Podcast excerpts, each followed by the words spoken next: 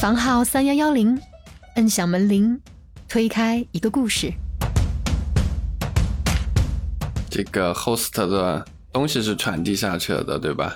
对的，嗯，这个就是最重要的吧。老大老二在或不在，但我觉得哈哈的这种 host 的东西还在，那就都还在。对的，因为当时我们在爱彼迎感受到的那种，就是呃，在精神上给大家进行链接的一种呃力量，非常非常强大，对吧？嗯，呃，店长就看到这样一个情景，就是。嗯，客人夸那个女生说啊，你你你你那个说，那你又高又美美美的，然后微笑着，然后说你好可爱呀。然后那个女生就夸客人说，哎呀，你也好漂亮呀，你也好可爱呀，你这么 nice。然后他们俩就在那个前台对着夸，然后对，然后两个人都很高兴。他给我感觉好像性格都变得呃更像哈哈女士了。对，就是性格变化很大。嗯，他他的这个夸奖，我的理解哈，是跟就是比方说，我以前的房客，然后比方说那个时候我儿子才两岁，然后他带着一个两岁的小宝宝来成都，然后他跟我说：“哎呀，姐姐，你快告诉我，两岁的孩子在成都可以玩什么？”然后我跟他说：“这里，这里，这里，这里。”我觉得是这样一种关系的。对，嗯，对。嗯，影响是肯定有的吧，但是这也不能成为你懈怠或者说。嗯，就不能什么不好的事情都以疫情为注脚为解释嘛？而对啊，因为疫情所以很差，呃，所以我也没办法，所以那就这样吧。那这样可能，可能就真的那就这样罢了。这样可能很多事情他也就对没有接下来的话了。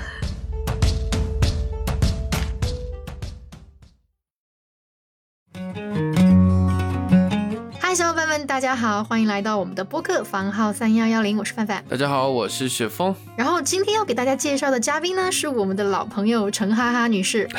上次哈哈来我们的节目的时候还是未婚啊，但如今来节目不仅是大婚礼成，而且还要来给我们讲讲老三是如何落地的问题。那我们是不是应该先恭喜一下新婚的？本来是哈哈，现在变成哈哈女士和豆豆先生了。恭 喜恭喜，恭喜！谢谢谢谢。不，我我觉得，我觉得我们还是先澄清一下，刚才那句话有问题啊。老三其实并不是指哈哈的孩子，而是因为哈哈和豆豆呢，其实是呃，我跟雪峰在爱彼迎认识的房东朋友。然后，哎，当时呢，他们是在青岛有两套民宿，但是那两套民宿呢，他们就跟养自己的娃一样，所以是老大和老二。然后现在呢，他们挪到了临沂，然后从零开始打造了一家叫犀鸟的酒店。上个月呢刚开业，据我从他的朋友圈观察，也是一块板子一块砖打造出来的，所以呢就叫老三了。啊，对对对，是的。对，听过我们之前的节目，我们其实就还花了蛮多时间来聊哈哈和豆豆的老一跟老二的嘛。他们两个的故事其实本身就，呃，蛮有传奇色彩的，两个人。本来是满世界的蹦跶，然后写了一个我们呃凡凡还特别关注了的旅行公众号，然后感兴趣的朋友可以去呃翻我们之前的第十八、十七期和十八期节目来听一下。他们也可以去翻豆豆和哈哈的公众号，就叫豆豆和哈哈带你玩。对，哎，是哈哈和豆豆还是豆豆和哈哈？对，啊，豆豆和哈哈啊，豆豆哈哈已经嗯嗯对断更了，断更了。没事儿，以前的东西也很好看。对。对，以前东西也很也很好看，已经呃蛮久没呃没有稳定更了嘛，没有稳定更那些有趣的故事了，嗯，但是呢，反正今天我们请豆豆来呢，就是像刚刚凡凡说的，讲一下这个在疫情下诞生的老三的故事。嗯，其实也是我们最近聊的比较多的吧，或者说我们我们这些房东们聊的比较多的，就是后疫情时代，我们这个旅游业这么的飘忽不定，然后哈哈和豆豆在这个时间开了一个酒店这件事情。就是这个老三嘛，我们还蛮想找哈哈聊一下的。对，嗯，不不，我们还是先请我们的哈哈女士正式的给小伙伴们打个招呼。哈哈女士，哈哈，Hello，大家好，我是陈哈哈。然后上一次录这个节目的话，有多长时间了？一年，一年多了吧？两快两年了。没没有，然后我节目才一年。嗯，简单的自我介绍，我现在就是在这个节目上，我都不知道怎么介绍自己了。我现在呢 是一个，呃，酒店的，呃，怎么讲？创始人，主理人。嗯，酒店没有叫主理人的。对，然后对，然后然后嗯，我这疫情这两年呢，就是都是在做这个酒店，然后之前的一些经历呢，就是之前节目里也有聊到。然后就是一直有在青岛做民宿，然后再向前的话，就呃在世界各地到处乱跑，嗯，所以大概是这样的一个经历。然后我自己对自己也没有一个非常准确的一个定义吧，大概就是这样。后面我们可以聊嘛，可以聊到，嗯，没事，我们详细展开。嗯 嗯，那那问一下，哈哈，最近忙吗？忙啊，就是只有这两天才。呃，正常了一点，因为我们算是开业了嘛。然后开业以后的话，嗯，因为有员工了，然后运营的话不需要我来，嗯，就是特别特别的操心，所以说就还好。然后之前之前前两个月，前两个月，呃，你来邀请我录播课的时候呢，就是真的是忙到昏天黑地的。然后还有一个就是当时的，而且当时的那个精神状态就。也没有办法去录播客，嗯，明白明白，可以理解。对，就就想问啊，就是其实当时我记得我们去年聊的天也是剪了两期播客，然后是我们第十七期和第十八期，然后当时这两期虽然我们我觉得聊得很开心，但是其实当时没有聊到为什么你是会想要去开一个酒店，而不是说继续多开一些民宿呢？嗯，这个也是一个契机吧。就是当时也是想去继续去开民宿的，然后在就是调研的过程中，我们本来就是因为是做爱比营嘛，嗯，然后就想说，嗯，就是因为爱比营就是做的非常的有兴趣，然后想说做一个精品民宿，然后我们就去山里啊，有好多地方去找。然后后来就发现，嗯，在这个行情下，民宿不是那么简单的。然后，因为民宿的回本，就是说一个比较，嗯，正经的事情，就是民宿的回本周期，在山里的这些民宿，非常非常长，嗯，然后也非常的困难。然后后来的话，我们就把目光转向了酒店市场。然后后来就是了解了。很多酒店，然后包括和就是酒店的从业者，他和民宿会不大一样嘛。和酒店的民呃从业者去交流的时候，发现酒店是呃我我发现就是我们有了这个信心去做酒店的这个产品，然后就产生了这种魄力，然后也没有想那么多，就就去做了。嗯嗯嗯，其实现在回过去看，你们当时的决定可能还蛮对的，虽然说都是旅游业。嗯，受影响嘛，但是酒店会比民宿可能会好一些。就是，嗯，我现在和，嗯，和之前的那个，因为性格上也有一些变化。这两年，嗯，之前民宿的时候是很好玩，然后，嗯，生活上也是很放松的，但是它是很不稳定的一个状态，就是自己是能感觉到自己因为这个事业，然后被，呃。生活的一种方式，它是很不稳定的。然后在外人看来的话，它是一种很自由的生活方式。但是实际上，嗯，这些都是外界的东西。然后酒店行业的话，它比较稳定，嗯，因为酒店这个行业它是一个比较长的一个时间的一个行业。然后它的一个商业模式，还有它从零到从无到有，然后它是其实是有一些规律，然后然后管理上也是非常清晰的，相对于民宿来说，所以说酒店的话，它非常的嗯规范，嗯，然后就嗯，但是操心的事情肯就是会比民宿还要多。嗯，对，它是一整个项目嘛，嗯，对，但是它它就是好在很稳定。嗯，所以的话，其实，嗯，这这一段时间的经历对我来说，就也发生了很多变化。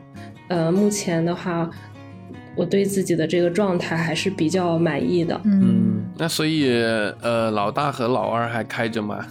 老大和老二没有没有再开了。哦，他们现在可能也没法招不到青岛那边了，对吧？对，然后而且就是因为这个，呃，现在管理的，就是因为我们，嗯，你们应该有讨论过，就是民宿的那个管理问题，然后办证啊什么的，到处都有这种苗头嘛，然后包括爱彼迎退出市场，嗯嗯嗯，所以当时当时我们那个时候就是退租的时候，两年前吧，当时已经有那个苗头了。嗯，然后我们就觉得这个东西可能不长远了。嗯，对。但是我我是觉得有点可惜啊，就是。嗯，怎么讲呢？以前我认识哈哈的时候，是因为哈哈当年，嗯，跟我一样，他是得了青岛的那个代课之道奖，就是，嗯，呃，就是两个月前，艾比营不是撤出中国嘛，然后他就给每个人一个告别页面，然后我看到哈哈的页面里面。房客给的最多的标签就是房东非常热情，所以，嗯，我我记得当时我们在那个就是交流的时候，好像我是看到有房客给你写的评价是，嗯，住在你老大老二家里，然后你过节的时候是还会给他们买冰淇淋放在冰箱里的，所以我就觉得，哇，如果就是失去了这些的话，其实蛮可惜的。就是我我想问，那这种冰淇淋式的热情款待还会延续到你的犀鸟酒店吗？会啊，就是冰淇淋式的，就是嗯，不一定会放冰淇淋啊。就是当时我们就是确实是冰箱里夏天有冰淇淋，然后节日的时候中秋节有月饼，然后嗯，什么夏天的时候青岛夏天的时候可能会送一个嗯，比如说和旅游旅游有关的一个小小小物品啊。然后我们酒店的话也是，呃，也是会有各种的，就是隐藏菜单，然后还有想不到的一些惊喜。这个的话，就是是有另一种方式来延续的。然后，因为当时我就是觉得，嗯，我们要用，嗯，我的这个内核还是爱比营的一个思想，然后去来 经营这个地方的。对对，是这样。然后，因为酒店的客人他和民宿不大一样，酒店的客人需要一个就是那种呃空间。就是一个，就是一个合理的一个，呃，我们酒店和客人在服务上要有一个合理的空间，就是一个呃分寸，就是你肯定不能是像民宿那样子，客人一来了非常放松，然后你和他就是，呃，什么都可以聊啊之类的。酒店是没有办法做到的，客人他是一个更多一个偏需求化的，但是我们酒店就从这个名字来看的话，也是希望大家是来到这里是放松的。所以，我们就是整个的设计、培训啊，都是有我们这个思想的内核在的。这个 host 的东西是传递下去了的，对吧？对的。嗯，这个就是最重要的吧。老大、老二在或不在，但我觉得哈哈的这种 host 的东西还在，那就都还在。对的，因为当时我们在爱比营感受到的那种，就是呃，在精神上给大家进行链接的一种呃力量，非常非常强大，对吧？当时就是它它这种东西非常强大，然后它是你一个店，你就算学海底捞服务也好，你你就算是到处去学习，然后怎么怎么样，但是太好了，那种就是那个呃呃上层建筑，就是这个东西。这种意识上的这种，嗯，体验是没有办法通过语言来形容的。然后，然后是因为我们的这个内核在，然后我们会，呃，有意识无意识的会传播到我们这个新的品牌里去，所以它是带着这种基因的。对，就是因为这种我看到这种力量非常强大，它可以把人就是连接起来，然后让，呃，因为精神上让人感觉到愉悦呀，然后感觉到就是一个很。充满爱的一个环境，这种理想主义是人人都向往的，所以我就是感觉这种东西，嗯，会非常的，目前也证实了，在现在会很有市场，在未来也会非常有市场，因为它是美好的东西，大家都想要。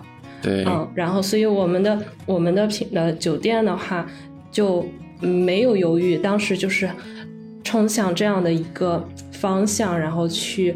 去设计，然后去规划的，整个品牌都是的。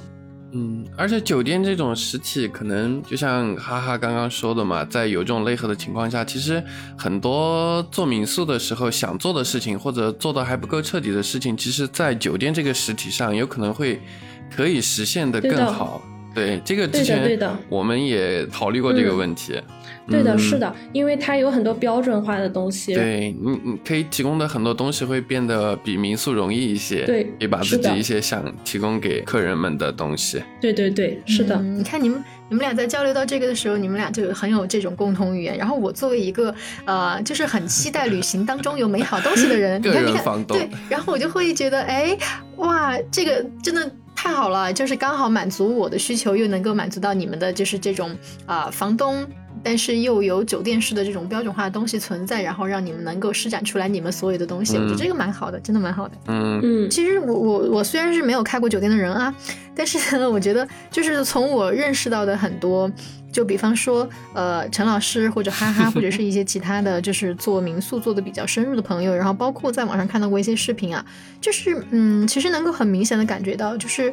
呃，做旅游业不是，特别是旅行行业当中，住宿也不是一件特别容易的事情。然后当时我记得我看过一个视频，就是劝大家不要轻易来从事住宿行业，是因为他觉得啊，就是面临很多困难，然后就是从他的房租一年多少多少多少，然后讲到自己砸装修的钱砸进去了多少，然后而且同时还辞了职，那他自己的这种沉没成本又有多少？然后再到他形成了酒店之后的各种什么监督监管，然后嗯，反正重重关卡后。面就是很很困难，而且现在又是疫情时代，虽然是后疫情时代，但是真的在这个就是呃各种比如说嗯很强烈的一些疫情的嗯就是要求下，那可能真的是有过之无不及的。所以哎，也想问一下哈哈，就是你认为在这个后疫情时代里面开酒店或者从事旅游业最重要的事情是什么？开酒店最重要的事情，我认为是。嗯，第一，首先是产品啊，第一，首先是你的产品。第二是你要有处理所有这些事情的一个魄力，就是不是说你有这个能力，因为能力是会跟着你这个经历去成长的嘛，不是说每一个人干一个事情的时候都是准备好了才去干。那我不这样认为，就是你要有去面对这些东西的一个魄力。嗯嗯嗯，对。然后刚刚说到这个酒店的好的东西呢，就是。像我一开始提的，在处理完这些事情以后呢，它的运营还有它的这个呃向后的一个发展，我对这个行业就是觉得它是比较乐观的，因为它非常的稳定，然后也非常的安全，它会它会给你一些安全感。呃，一个酒店只要你用心去经营它，然后它从开业第一天，然后到呃今年的最后一天，就不提疫情啊，就是你能大概住多少，你能赚多少钱。呃，你都是可以算出来的。然后有多少就那么多人，然后在这边，呃，我们卖的就是个房间，然后客人来了走，来了走，就是民宿其实也是这样，对不对？就是你都是可以知道的这些事情，所以就是它是也是会给你安全感的。我发现这一年，哈哈给我的感觉还变了蛮多的，就像他刚刚讲的嘛，非常多。嗯，开始有一个就是他不管是。说话的时候的节奏，还是说他聊的东西就开始，呃，刚刚我说的主理人可能不是很，我现在发现说的那主理人，刚刚哈也说嘛，就酒店好像没有主理人这个说法，就是更像一个老板了，可能要顾全局，可能要不只是考虑到产品，还要去解决很多各种各样的问题，还要考虑的是。包括员工团队就之类的各种各样的事情，他给我感觉好像性格都变得呃更像哈哈女士了。对，就是性格变化很大，嗯，性格也变化也很大。对，你觉得是什么原因？是外界的压力吗？还是说别的？他。这种感觉就是，嗯，不太好用语言去表达，是一种，嗯，创业的一种苦。然后到现在，因为经历了很多很多很多，嗯，包括被就是都会有的一些故事，包括 就是被比较呃有心心眼儿的这个，呃，合作合作商去呃坑啊，然后或或者是嗯嗯。被被追着要钱啊！现在每天都被追着要钱，然后就是就是 呃，然后就这些东西，呃，但到现在这个阶段，我嗯，今天很开心能和你们聊一聊一聊，就是现在最近这段时间回到了一个非常平稳、非常平和的一个状态，然后完全就是我完全。嗯，发生了一种蜕变，然后就觉得有一种老了的感觉，就是对于对于对于工作也好，生活也好，然后全部的都变得非常的平和，非常的就很安定，自己内心就非常非常的平和。嗯，其实我还蛮羡慕这种状态的，因为你是在 经历了可能算是一年或者两年这样一个非常嗯重大的变化之后，然后你从中可能提取了很多经验，提取了很多就是你的呃教训，然后总结出来了一个你最近的一个嗯可能对生活的一个。自洽的方式吧，然后我觉得这个状态应该应该是可能最好的一个状态了，因为很多很多人他可能要达到这个状态是非常难的。首先，他们很多人没有经历过，嗯，就像你刚才那样，呃，被很多人追着要钱，被很多人 就是比如说坑这种状态，那么他就不可能珍惜那种。呃，特别平静的日子，然后呢，经历过之后再回到这份平静的时候，哇，那个心态应该算是最舒适、舒适感最强的一个阶段了吧？我想，应该是这样，因为因为啊，其实我我为什么会这样觉得，也是因为我觉得我去年哈哈咱们录播课的时候，其实我的那会儿的心态跟现在也发生了特别特别大的变化。嗯，那肯定的。呃，嗯。对，但是我觉得一年之后我们又来聊这个天，我一下子觉得好开心啊！就是呃，去年跟你聊的时候，咱们主要聊的是什么？嗯，在对，就是他 在格鲁吉亚，然后去住到呃嗯李维斯的 CEO 家里，就就很多这样的事情，然后大家就开开心心的去讲我们还是小朋友时候的事儿那种感觉。然后现在呢，好像我们都经历了一些挺不一样的事情了，然后我们回头再来看看，就觉得好像我们现在是在。怎么说呢？聊一些大人的事情，对，可能可能这么形容不是完全准确，但是我我真的有一种这种感觉，我觉得蛮好的。我想隔空跟你握个手，握手握手。然后就是你这样说，有一个感触，就是我也在观察我自己还有身边的这些东西嘛。我相信听我们这个播客的观众，呃，大家这个播客的内容非常有趣嘛，然后大家可能都是，我感觉啊。观众的话会有很多都是所谓的理想主义者吧，嗯，还有就是我们做民宿的这些人，其实，嗯，我我认识的都是一些，呃，理想主义者，嗯。嗯，就是我们这些人，那肯定就是有两面性，就是在我们小孩的时候，我们会很美好，然后别人外人看来也是很美好，或者是很温暖呀之类的。然后，当我们真的就是回到现实的时候，呃，我们这一群人，呃，我自己也可以这样说自己，我现在是一种知世故而不世故的一种状态，就是我是因为我对理想的，这是最好的状态，我对理想主义，我有一种。天生的一种渴望，然后当我经历了社会的这些事情，或者经历了一些，呃，痛苦的时候，我先关注的不是事情本身，也不是我的生活要怎么怎么样，而是先关注我自己，我为什么失去了我之前那种快乐，然后我要找回来，找回来，不管 就付出一切的代价，我先去找我自己的那个自洽，对，然后我我我这个用了一年多的时间，我就说我完成了一种蜕变，就是我很关注这些东西嘛。嗯，然后就就会有可能比嗯，可能就是会有一个比较深的体会，然后这个转变就会比较快。嗯嗯，明白，蛮好的。啊，我我我我觉得，对我觉得这期 播客我自己剪完以后，可能可能这期会更多是陈老师剪啊，但是我我可能都会再多听两遍，就是我会希望我自己的那个。嗯，怎么说呢？就是也找回像你刚才说的那种感觉。也要做出这个改变了。嗯，倒也没有，倒也没有，每个人不一样嘛，经历的状态呀，然后现在的生活发生的事情都不一样。但是我觉得，嗯，就是我我就是你，你是我在聊天的嘉宾当中唯一一个突然就是让我有一种，哎，我也在回头看我这一年，哇，原来我们俩这么相像的一个感觉，你知道吧？其实很呃，其实疫情这个词给大家带来的东西。嗯，非常相似。如果你去和身边的朋友聊这个话题，会无数的被提起来。就是疫情刚开始的时候，嗯，疫情刚开始的时候，爱彼迎的那个创始人有说过，你们有没有注意过？说这个疫情会改变全世界所有人的生活方式和旅行方式。然后我们不看这个旅行方式，然后他其实他当时有提到会对大家的生活产生多么多么大的转变，然后大家会以一种完全想不到的一种生活方式去生活，然后这个的话可能，嗯，如果如果每天是不管你是按部就班的，以前是按部就班的生活也好，或者是以前你的生活现在不大一样，你受疫情影响比较重也好，都会对这个东西有所体会。然后整个时整个时代的大家的心境，嗯，会，嗯，肯定是会更加关注到这些部分，关注到自己内心的一些变化。嗯，疫情它让我们没有办法去，呃没有办法去寻找以前的那种所谓的物质上的，或者是就是刺激自己的一些愉悦的一些东西。然后那大家就只能关注自己自己本身。对，这点改变还蛮明显的。对，有一些人，你比如说，如果你现在是在一个呃，因为受疫情影响特别重，然后一直还是看着疫情，就是就觉得呃，比如说比较对疫情这个事情有一些愤怒呀，或者是觉得哎，这疫情怎么还没有过去啊？什么时候过去啊？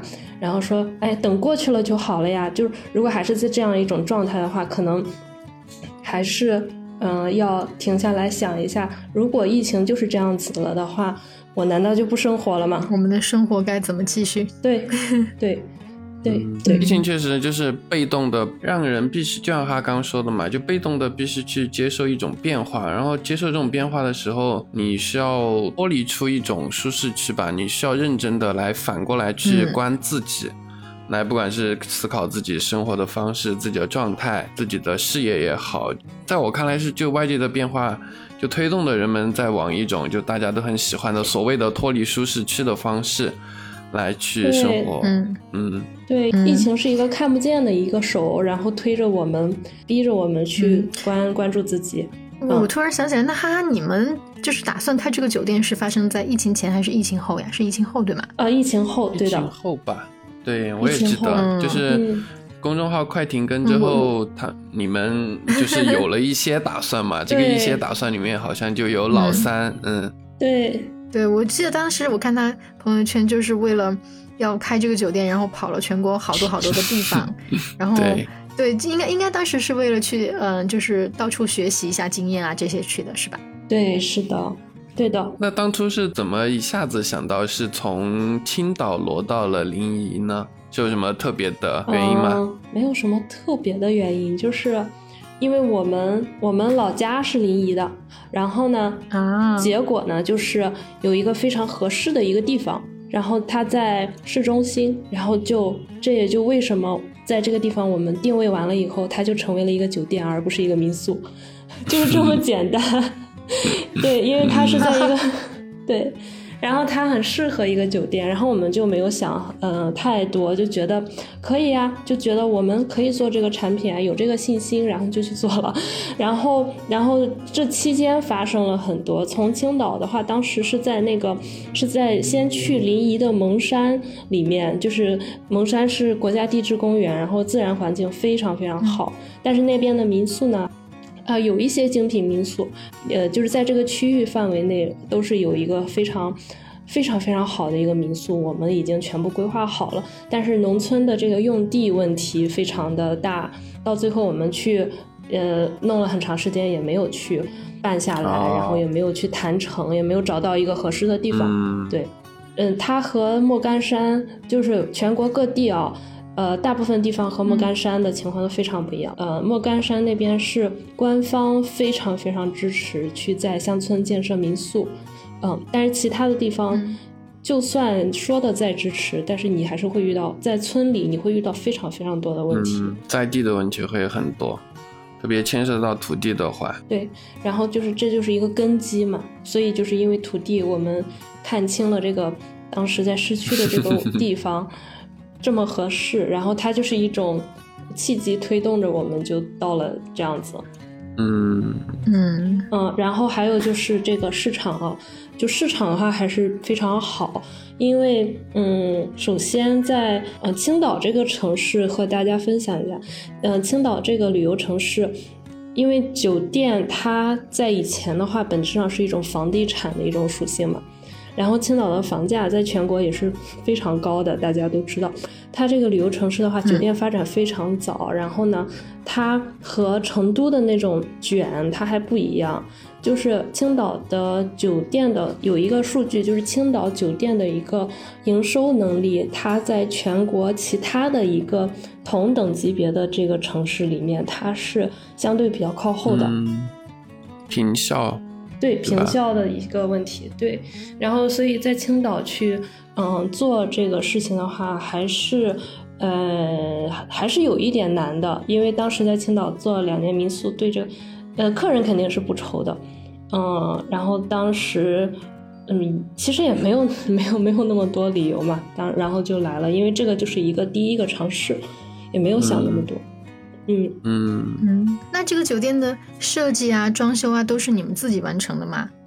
呃，不是，我们设计的话，我们有设计师，呃，设计师的团队，但是我们，呃，像我的这个设计师团队的话，嗯，上海的团队非常厉害，然后我和他们的理念完全，就是我的理念，我想要的东西，他给我完全给我呈现出来了。然后，呃，我们的设计师设计师团队，对我们的设计师团队比较特别。我们设计师团队的话，都是比非常优秀的九零后的女生。嗯，然后我我们在是吗？呃，对，就是主要的这个都是我们在沟通的时候非常顺畅，没有基本上没有任何的，就就把这个东西做出来了。然后装修的话，估计陈老师想找你要电话了。可以的，可以。然后装修的话是算是我我们自己完成的。装修的话是有那个酒店的装修，就是就是酒店的话，它是有专门给酒店做装修的这种装修公司的。嗯，然后他他会比较专业，他专业去做酒店。但是我们这个装修的话，因为设计是全新的。我们就是真的是自己钉的，自己一点一点钉出来的。那就是刚刚说到酒店嘛，就想其实我跟樊老师都还没有去过哈哈的酒店嘛，我们只是看哈哈发的照片啊，看你们发的一些东西，呃，有了解。嗯，那就请那个哈哈给我们。给我们和观众朋友们，呃，介绍一下你们酒店嘛。首先，你觉得你们酒店你最满意或者你觉得最棒的地方是哪儿呢？嗯，几个方向吧。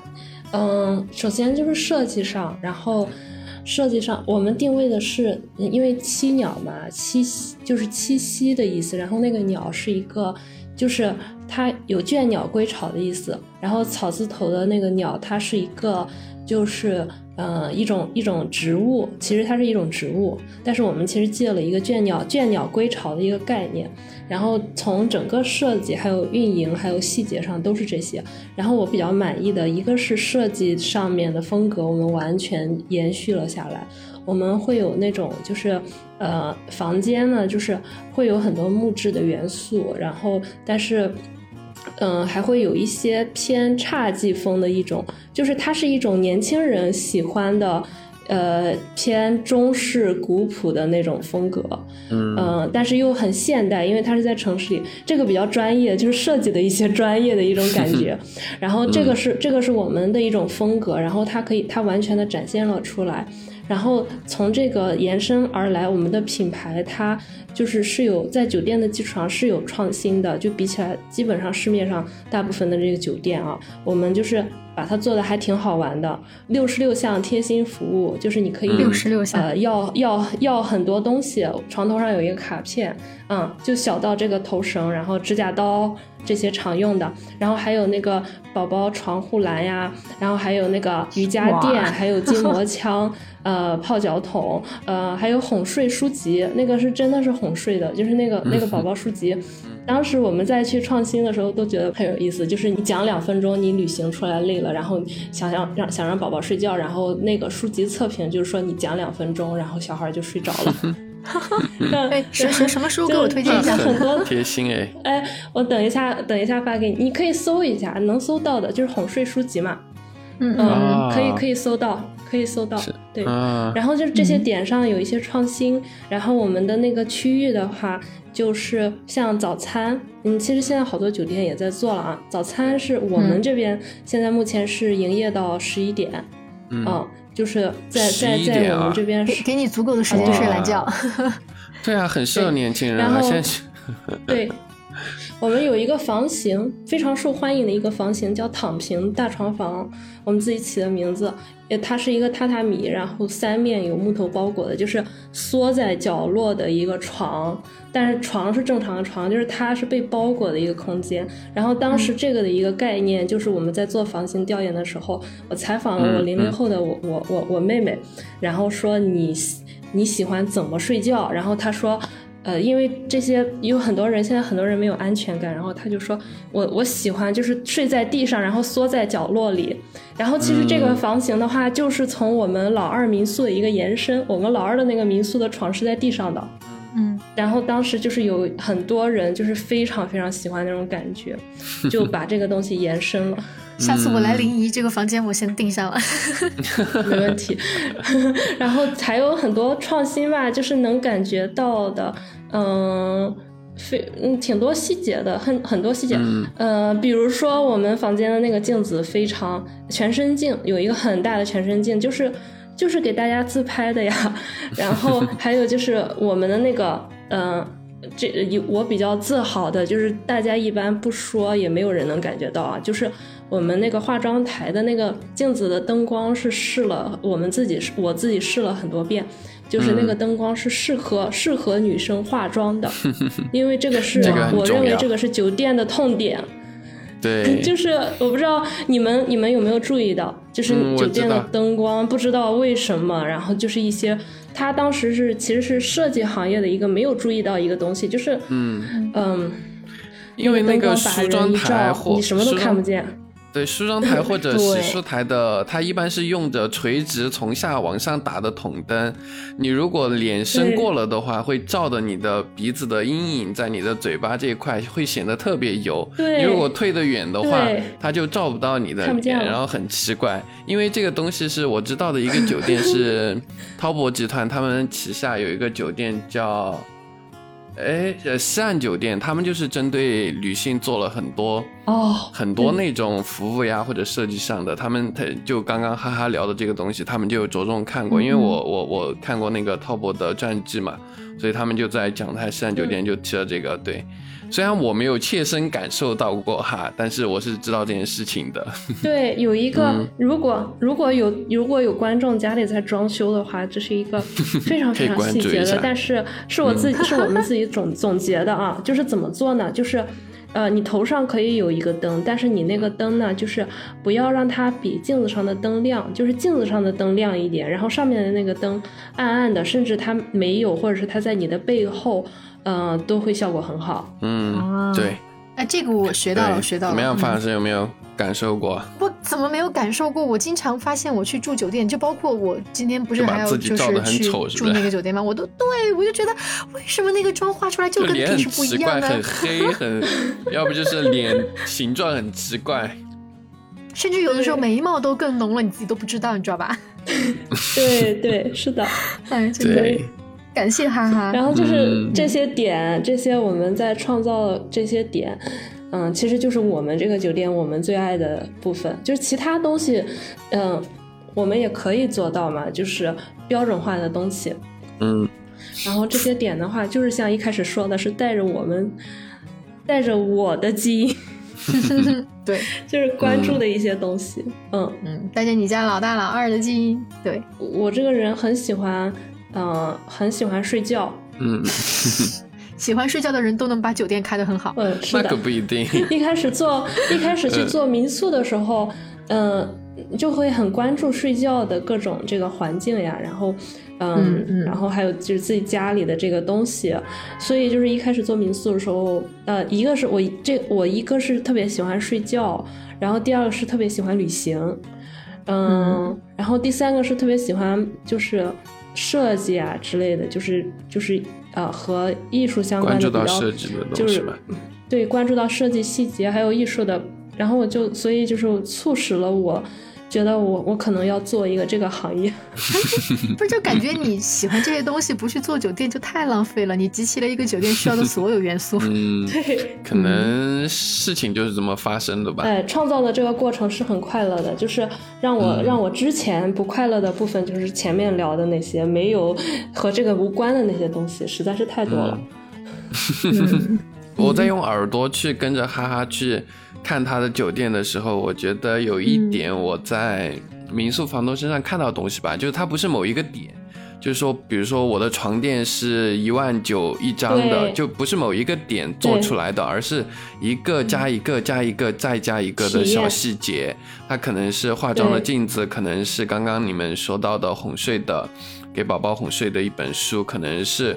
床的位置、床的这种营造的给你的这种感觉，它可能是一个加一个加一个再加一个点构成的，跟这点跟民宿还蛮像的，就它没法有什么某一个点超级厉害可以打赢所有的人，但是呢，它就是房东身上的，比如说这个房东像哈哈一样很关注 化妆镜子的灯光，然后所以他把他们家的那个化妆镜的灯光弄得特别棒，会把自己照得很好看。就这种东西拼出来的，所以我觉得这个酒店，方老师你列入你的全国环游规划中吧，可能会有很不一样的体验。我觉得开玩笑，可能没有吗？不，我我我反而是觉得，我像我们这样哈，就比方说。其实哈哈，刚才我们就就就刚才我其实就想说，呃，我们这个专辑在今年艾比就是离开就是房东端离开中国之后，其实呃，我跟陈老师我们是想着，我们还是要继续去收集我们觉得我们在全国特别特别好的房东还有他们的故事。虽然你做的是酒店，但是我觉得你还是在我们这个群体里面绝对绝对的一部分。为什么？就是因为我觉得你坚持的那些东西都还在。而且我们想把这些东西，即使没有艾宾，我们还是会坚持下去，就是因为我觉得这些东西它是旅行当中，可能很多人甚至还没有体会过，但是体会过的人就知道这些东西是旅行当中绝对不可少的一个部分。所以我觉得以后来你的酒店的那些人，他可能一来的时候，他只是把它当成一个可以躺平的地方，然后没想到来了之后，他可能会体会到更多的 东西，所以他还会帮你在做传播，他会二次入住，会帮你做传播，然后可能甚至。嗯，会发生一些我觉得普通的酒店他们可能没有办法达到的一些东西，所以呃，就就就我谢谢，嗯，我我我会我会很希望就是这些东西还留在这里。其实已经发生了，就是 嗯，谢谢，就是你你这个这个让我想到了前两天有一个事情挺让我高兴的，对，就是我们嗯我们那个前厅前台的一个呃女生，然后。因为我们员工的话，我们一直在给他们传递这些呃概念，然后原然后本来他们来的时候，每一个人都是呃认同我们价值观的嘛，嗯，然后我们就是发生了一个事情，就是有一个客人嗯在那个抖音上写了一个非常好的评价，然后然后夸了我们前台的那个女生，然后那个女生的话就是。当时，嗯，也是刚开业嘛，然后特别高兴，因为嗯，这这算是被这么大夸奖第一次。呃，店长就看到这样一个情景，就是，嗯，客人夸那个女生说啊，你你你你那个说，那你又高又美美美的，然后微笑着，然后说你好可爱呀。然后那个女生就夸客人说，哎呀，你也好漂亮呀，你也好可爱呀，你这么 nice。然后他们俩就在那个前台对着夸。然后，对，然后两个人都很高兴，对，然后最后就促成了这样的一个好的评价。然后这个事情让我挺高兴的，因为这个就是我想达到的一个，嗯，我我我们创造的这样的一个，嗯，公司也好，这样一个，嗯，团团团团体。甚至可以叫做创造的这样一个团伙，因为团伙它有一种 就是那种就是一样的价值观，然后去向一个目标去想做着一个什么事情嘛。就是我把我我甚至可以把它称之为一个团伙，就是我目前就是让我挺高兴的一些一点小事情，就是像刚刚范范说的这种基因在。嗯，对，嗯，太好了，真的太好了。不，而且我觉得像他的员工也感受到，真的还是。嗯，挺不容易的，我觉得蛮好的。嗯，其实我们也没有做什么，就是一种，嗯，可能和和和教育有有和教育的那个理念也差不多，就是一种，我一直和大家和那个，嗯，就是和其他的，嗯，那些人分享这个，嗯，我因为虽然我还是一个新手嘛，但是对于管理的话，我有一个很大的一个感受，就是叫，呃，除了那些规范的东西。还有一个感受就是叫言言传身教，嗯，就是这个很重要。你你是你作为你作为管理者，你怎么去做？然后你带着什么样的一种基因？然后你的嗯下属啊，还有你员工啊，其实就是嗯会会传下来的。然后如果他传不下来，或者是他不认同的话，他不会在这里，他可能就走了。所以最后就是和你在一起的这些人，就是和你同频的人。所以你会感觉到你你你平时的时候，比如说我们去一个地方或者去一个店里，比如说这些工作人员是带着这样的一种方式，或者是这种一种态度也好，情绪也好，方式也好，然后你再向上找，你总能找到那个根，就是比如说某一层，或者是呃创始的这个人，或者是。他他的理念，或者是他，或者是他有一些不好，就是我们称之为不好的一些方式和习性，然后他其实都会传下来，然后再去带给我们的消费者的。对，肯定的，就是说那个点叫企业价值观嘛，但实际上这点很明显，就是这些东西，就像他说的，他是会传递出去，最终让客人感觉到的，他可能。嗯，他可能感觉到之后，他也并不知道这是什么样的原因，但是这是肯定是从，比如像哈哈他们酒店，就是从他和豆豆身上的某一些东西，然后向下传导，最终通过他们终端的服务人员传导，让客人感受到的。如果他是一些好的东西，肯定就会，就像哈说的，刚可能只是跟客人在那互夸了一顿，但我觉得这个后面可能是我看到的是一种跟客人建立链接的一种。呃，信心吧，而不是互相寒暄两句。哇，美女你好漂亮啊！谢谢老板，注意新生意兴隆，不是那么寒暄一句，而是真的啊，可能就像两个朋友，然后真的就在那儿互相的呃审视一番，互相的夸赞一番，然后想要说有更进一步的联系的这种感觉。其实这个很明显，我觉得是一个呃民宿房东才会有的东西。对，嗯，他他的这个夸奖，我的理解哈，是跟就是比方说我以前的房客，然后。然后，比方说那个时候我儿子才两岁，然后他带着一个两岁的小宝宝来成都，然后他跟我说：“哎呀，姐姐，你快告诉我，两岁的孩子在成都可以玩什么？”然后我跟他说：“这里，这里，这里，这里。”我觉得是这样一种关系的，对，嗯，对，对。那刚刚说到开业，就想问一下，就是收到一个大好评，这个已经讲过了嘛？开业当天有什么样的？感觉呢，哈哈，因为呃，我的印象中你们酒店其实还是筹备了有一段时间的，对吧？好大一段时间嗯，有就是好大一段时间，如果算上一开始的 规划，快两年了，两年了，嗯，装修装了一年。对，我就感觉蛮久的嘛。开业的时候有很不一样的感觉吗？什么样的感觉？嗯，好，你们讲啊。呃，我们现在我们现在呢是试营业，就是一种静悄悄的开业。因为当时开业的时候，我对这个酒店的开业我有一个困惑，因为我这也是第一次开酒店嘛。我咨询了一下这个行业里的，还有做装修的这些人，我说酒店开业一般他们搞那个什么开业活动嘛，或者是开业什么锣鼓嘛，就是 就是传统上讲是可以搞一下的嘛，因为这个风水上比较旺。但是他人家就是给我分享说，大部分这个酒店开业都是静悄悄的开业的，就是试着试着，然后不知道什么时候就算正常的去开业了，是为什么呢？因为酒店它在开业的呃这个试营业的过程中啊，它会出现很多问题的，就是从因为你我们所有的房间酒店开业啊，要不断的去试，不断的去试。自己试客人试，然后员工试，它的设施会出问题，然后嗯，像那个比如说装修也会有小问题，你要把它都试好了以后，你才可以把它上线。我们现在还没有上线携程，嗯，这两天正在做这个事情。对你一旦上线了，你就产生评价嘛，然后产生评价了以后，嗯，现在那个平台的规则非常非常的严的，嗯，对，因为嗯。对我们，我们对我们还是传承了那个爱彼迎的基因，就是我们对好评非常非常看重，就是 这是一个住宿行业的生命。对 对对，服务行业。然后我的心情啊，对我的心情呢，就是，呃，可以用一个呃这样子去描述，就是呃开始试营业的那一个星期左右，呃，我是生病，然后感冒，就是。嗯，在家里躺着，然后就就一直感冒，嗯，然后崩崩溃掉了。啊，就是就是是那样一种感觉，就是上学的时候不是忙的，就是精神忙状态上的精神状态。像上大学的时候，呃，期末考试学习 学一个月，然后几天期末有没有记不记得？嗯，就是期末冲刺的时候。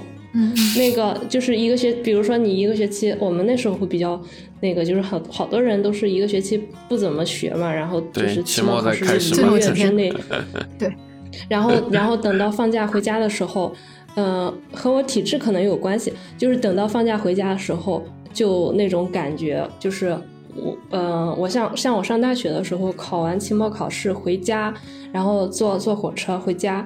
就会生感个冒，然后生个病啊什么的，嗯，就是嗯 那样一种感觉，就是 确实可能跟你体质有关。对，然后他就把他他是把怎么讲？他是把所有的这些东西啊，就是这一年多积攒的这些东西全部的释放掉了。嗯，对对对，我就这个感觉，就感觉是这段时间的压力，就通过这场病把它排除掉，然后又。重新以一种很棒的状态继续的那种感觉。嗯，可能这个时间我用了大概有一个月的时间吧。嗯，然后现在的我就是，呃，就是一个全新的自己，重生了。对，对。嗯，那现在酒店运营的怎么样呢？生意？生意好吗？嗯，现在还可以吧，只能说还可以。适应业了有不到一个月，然后还可以，然后然后我们的一个节点就是上线携程，嗯，基本上都是靠线上的，嗯，我也不担心，对，嗯，就是疫情是有很大影响的，我们只能静静的看着它，然后就是该努力的地方可以做一些努力。我们这边有一些酒店，呃，之前疫情期间还能住到满房。就是百分之百入住率，用了很多方式，呃，但这客人来源主要都是本地的，但就是付出的这个营销啊什么的代价会比较大，但是还是，嗯，还是有办法的。但是疫情真的是影响，是是有影响，是有不小的影响的。嗯嗯嗯，影响是肯定有的吧，但是这也不能成为你懈怠或者说。嗯，就不能什么不好的事情都以疫情为注脚为解释嘛？而对啊，因为疫情所以很差，呃，所以我也没办法，所以那就这样吧。那这样可能可能就真的那就这样罢了。这样可能很多事情他也就对没有接下来的话。我们是这样，因为疫情，然后这个行业大家都是为了获取本地的客源。大家都开始学习做呃怎么去做社交媒体了。以前这个酒店都不会做，不大会做这些。对，不大会做，逻辑上有冲突。怎么讲？就是卷起来了，但是这个不怕的，就是一个嗯嗯，他大家是看似是卷起来了，但是正向对对。而且这种卷，我们哈哈怕吗？不可能的。啊，不怕的，因为这个行业。这个酒店行业是这样，它有意思的，其实所有行业都是这样。一个城市，它酒店，嗯，其实酒店说白了，酒店之间有竞争，但是也没有这个竞争，因为，嗯，整个城市的酒店，我会看作一个整体，就是它整个城市酒店的价格整体都高的时候，就整体都卖的好的时候，你这个整体的价格都可以朝上涨一个档次。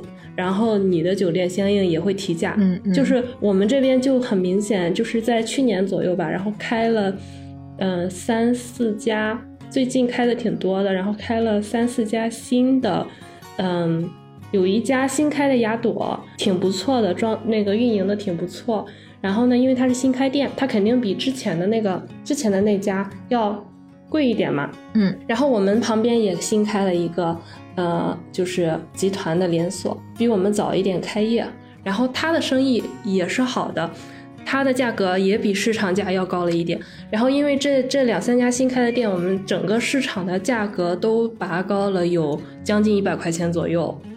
然后这就是我们整个市场其实都是被带的更好的。嗯嗯，对，这个跟民宿也类似吧，就是这。嗯嗯，个体之间的竞争有，但相对较弱的，你可能整个行业的繁荣或者整个，比如说某一个城市的市场的繁荣，实际上是对大家都有好处的。就这不是零和博弈，就是我们从业者之间，其实更多的是协同吧，一种协协同竞争的方式，我觉得是。你看成都就是最好的例子呀，成都的民宿。对吧？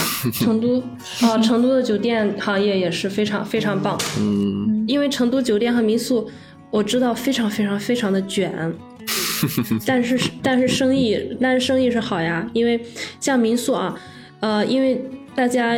已经形成一个观念，就是去成都的话就要找民宿，可能就更多的人会去找民宿住。你去别的城市，你可能不会想到，但是去成都的话，就是选择非常多，然后成都的民宿都非常出圈儿，然后大家就会都去点那个选民宿，然后整个行业就是欣欣向荣的那种。嗯，可能我们在成都反而还没有特别多的体会，没有感觉吗？你没你不关注这个方老师，这个 确实蛮明显的。成成都是应该应该是国内的民宿的第二大市场城市，第一是上海，因为上海，嗯嗯，呃，GMV 很高，就是整个总成交额很高，是因为它客单价特别特别高，然后外来人口特别多，总人口也特别多。成都的话，就像哈哈说的是。呃，真的是整个行业的繁荣，嗯，蛮明显的。当然，这个可能是多方位、多维度的因素啊，比如说成都的城市属性，成都这两年的人口的数量，啊，对房价的因素，然后呃，那个本身从业者的数量，就是整个行业的现状都有。但是，确实就像他说的，这个是整是整个行业的繁荣吧？嗯嗯，对。对，然后整个行业的繁荣，其实就我我就想多说一点，和刚刚聊的这个，就是一种一种整体的一种观念。嗯，我我现在总是会这样去想，因为我会感受到很多。那成都整个这个旅游行业也好，然后整个成为网红城市也好，它整个的繁荣，它都是有原因的。它整个城市的管理，然后然后吸引了人。呃，从上至下，整这两这几年，它是一个正向的一种发展的氛围的。嗯，草草蛇灰线嘛，各种。嗯，对，这一期那好，我们今天就聊到这里，然后也非常感谢哈哈今天给我们讲了这么多他开这个酒店的各种过程，觉得蛮开心的。我去临沂有地方住了。对，最重要的还是去亲身体会一下哈哈的酒店吧，我觉得这个是最重要的。对，也感谢你们，就是给我，嗯，感谢你们，我们这个机会，然后可以让我回过来想一下这个过程嘛。嗯，我们也是找个由头，然后重新跟你聊一聊，了解一下你这一年做的这些事情怎么样啊，你怎么样啊之类的吧。对我们这一期内容比较。行业啊比较严肃，然后就是，嗯，会会会非常，对，就是会非常会非常适合，就是，嗯，我我这个我这个，就各种创业相通的，就是各种创业者去，或者是对创业感兴趣的人去听，会非常，可能会有很多共鸣的。嗯嗯，每个人得到的东西可能不一样吧，就是他听到的。对，我觉得我们这期还聊了蛮多的，蛮丰富的。对，虽虽然我没有创业，但是我聊的我都觉得哎挺开心的。嗯，因为人是相通的。好吧，那感谢哈哈。好，那就让哈哈休息一下。我还是觉得哈哈对蛮忙的现在。嗯嗯，感谢你。来陪我们聊了一个多小时，一个多小时，对我我也准备去收拾行李了，搞不好今天晚上还要入住，唉。对，反正是要为我们成都市的酒店是哈哈的酒店就好了。要是我住的酒店是哈哈的酒店，我今天到凌晨三点入住，我都觉得没事儿，不亏。你你收拾一下，早去吧。我这个月本来要去成都的，然后就遇上疫情那两天了。本来要去成都去去学习的，有那种酒店的那种学习，然后本来要去呢。哦，玩好好久没去了，团两天吧。嗯，过来一定联系我们。好的，好的，一定要，对对的，要去的，跟你见见面，吃吃饭，一直要去的。